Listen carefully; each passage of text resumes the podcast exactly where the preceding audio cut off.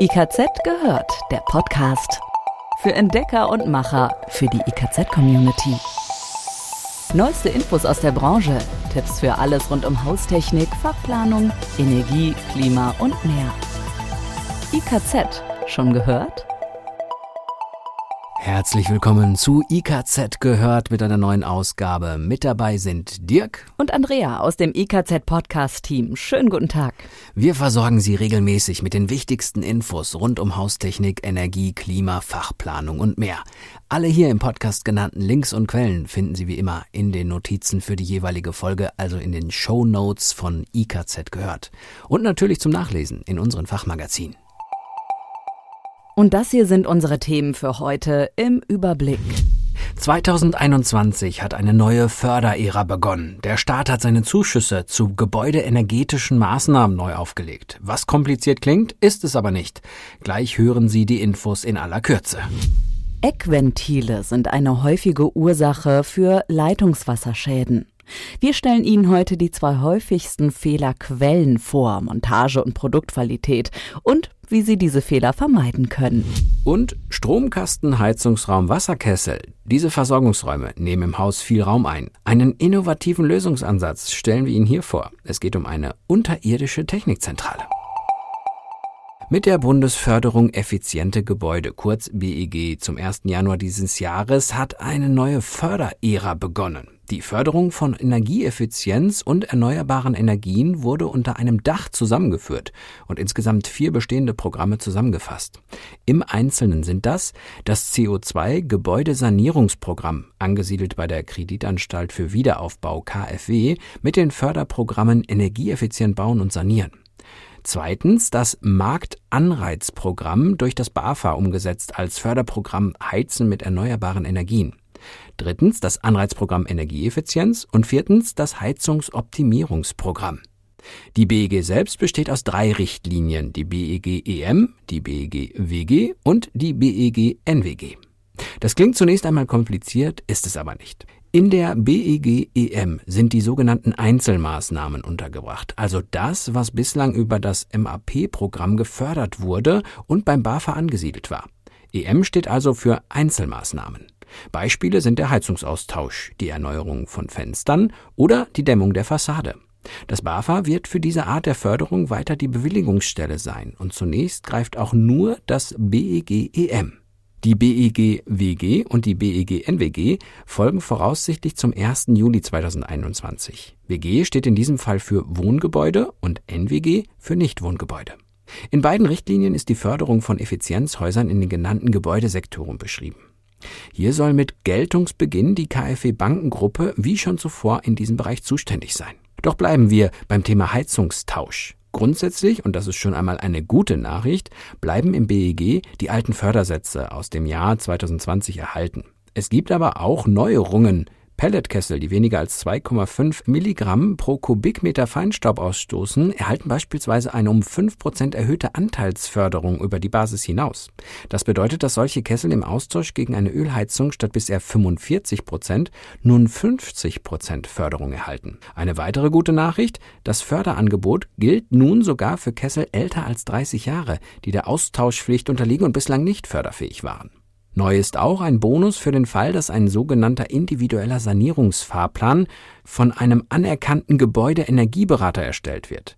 Darin ist ein Bündel von Maßnahmen zu einem Gesamtsanierungsprojekt entwickelt, das spätestens in 15 Jahren abgeschlossen sein muss. Einzelmaßnahmen in diesem Paket, zum Beispiel Heizungssanierung, Dämmmaßnahmen, erhalten dann einen um 5% höheren Förderanteilssatz als jene, die nicht in einen individuellen Sanierungsfahrplan eingebunden sind. Wasserschäden durch Eckventile. Seit einigen Jahren sind Eckventile auf dem Markt, die selbstdichtende Anschlussgewinde haben. Der Einbau soll einfacher und schneller gehen. Aber Vorsicht, die Montage unterscheidet sich von der klassischen Montageart mittels Verhanfung. Beachtet man das nicht, kann es zum Schaden kommen. Lässt sich beispielsweise ein selbstdichtendes Anschlussgewinde nicht der Herstellervorgabe entsprechend tief genug einschrauben, so kann es nicht verwendet werden. Es muss stattdessen ein Eckventil mit herkömmlichem Gewinde verwendet werden. Wir haben Ihnen deswegen mal ein Praxisbeispiel rausgesucht, um zu zeigen, wie wichtig die korrekte Montage der Eckventile wirklich ist. Es geht um einen Wasserschaden zwei Wochen nach der Montage. Eigentlich war es nur ein kleiner Auftrag für die Installationsfirma. In der Küche eines Einfamilienhauses sollten die Spültischarmatur und ein Eckventil ausgetauscht werden. An diesen Armaturen waren in der Vergangenheit Leckagen aufgetreten. Darum wurden neue installiert. Aber nach nicht mal zwei Wochen traten wieder Leckagen auf. Weil die Installationsfirma sich einen Schaden an den neuen Teilen nicht vorstellen konnte, wurde das IFS mit der Ermittlung der Schadenursache beauftragt. Das übersandte Eckventil sah neuwertig aus. Äußere mechanische Fehler waren bei der Laboruntersuchung nicht zu erkennen. An der Rosette war noch die blaue Schutzfolie vorhanden. Und auch ohne spezielle Hilfsmittel ließen sich jedoch schon an der Innenseite der Rosette verkrustete Ablagerungen erkennen. Das konnte bereits als erster Hinweis auf einen Wasseraustritt gewertet werden.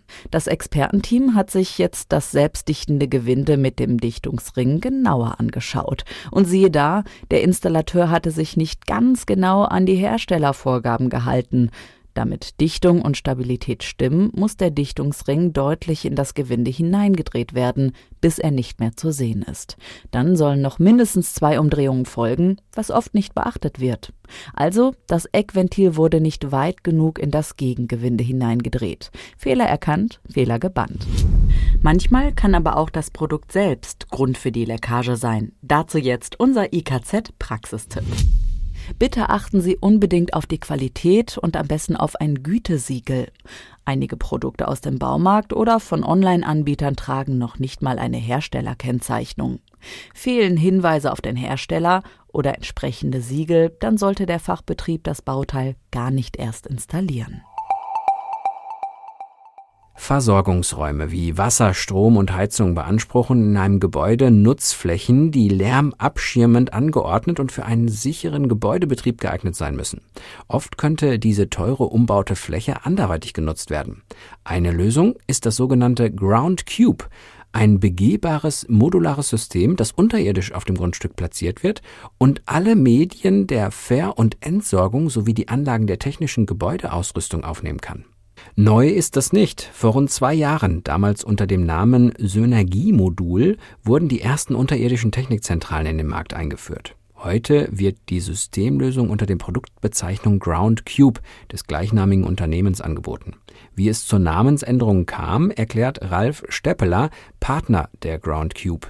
Durch internationale Anfragen haben wir unsere Produktaussage geschärft und internationalisiert. Mit der Namensänderung zum Ground Cube signalisiert das Modul, wo es hingehört und Anwendung findet. Das Unternehmen hat sich damit der Situation um die oft heiß umkämpften TGA-Flächen angenommen und hierfür eine alternative Lösung gefunden.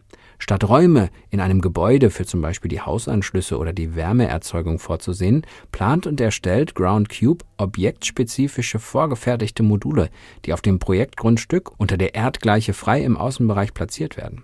Die Vorteile sind vielseitig, sagt Steppeler. Die Module lassen sich bereits ab Baubeginn voll oder teilausgestattet mit den für das Objekt jeweiligen TGA-Komponenten auf dem Grundstück platzieren, sodass in der Regel ein geringer Aufwand für Erdarbeiten sowie Kosteneinsparungen und Bauzeitenverkürzungen damit einhergehen. Zudem können die für die TGA sonst notwendigen Räume anderweitig genutzt bzw. müssen in der Sanierung nicht errichtet werden. Die im Werk in Betonbauweise erstellten Ground Cube Einheiten sind in der Breite und Länge druckwasserfest verbindbar, sodass individuelle Platzanforderungen erfüllt werden können. Das gilt auch für die einzubringende Technik. Auf dem Grundstück im Freien platziert lässt sich die Fläche oberhalb der Einheit zum Beispiel als Stellplatz oder für Photovoltaik nutzen. Ebenso ist eine Bepflanzung der Oberfläche möglich. Für heute war es das erst einmal mit den Neuigkeiten aus dem IKZ gehört Podcast-Team. Bleiben Sie uns treu, wir halten Sie auch weiterhin auf dem Laufenden. Sie wissen, bei uns hören Sie immer das Neueste rund um Haustechnik, Energie, Klima, Fachplanung und mehr. Bis zur nächsten Folge. Bis dann. IKZ gehört. Jetzt reinklicken und noch mehr entdecken. www.ikz-select.de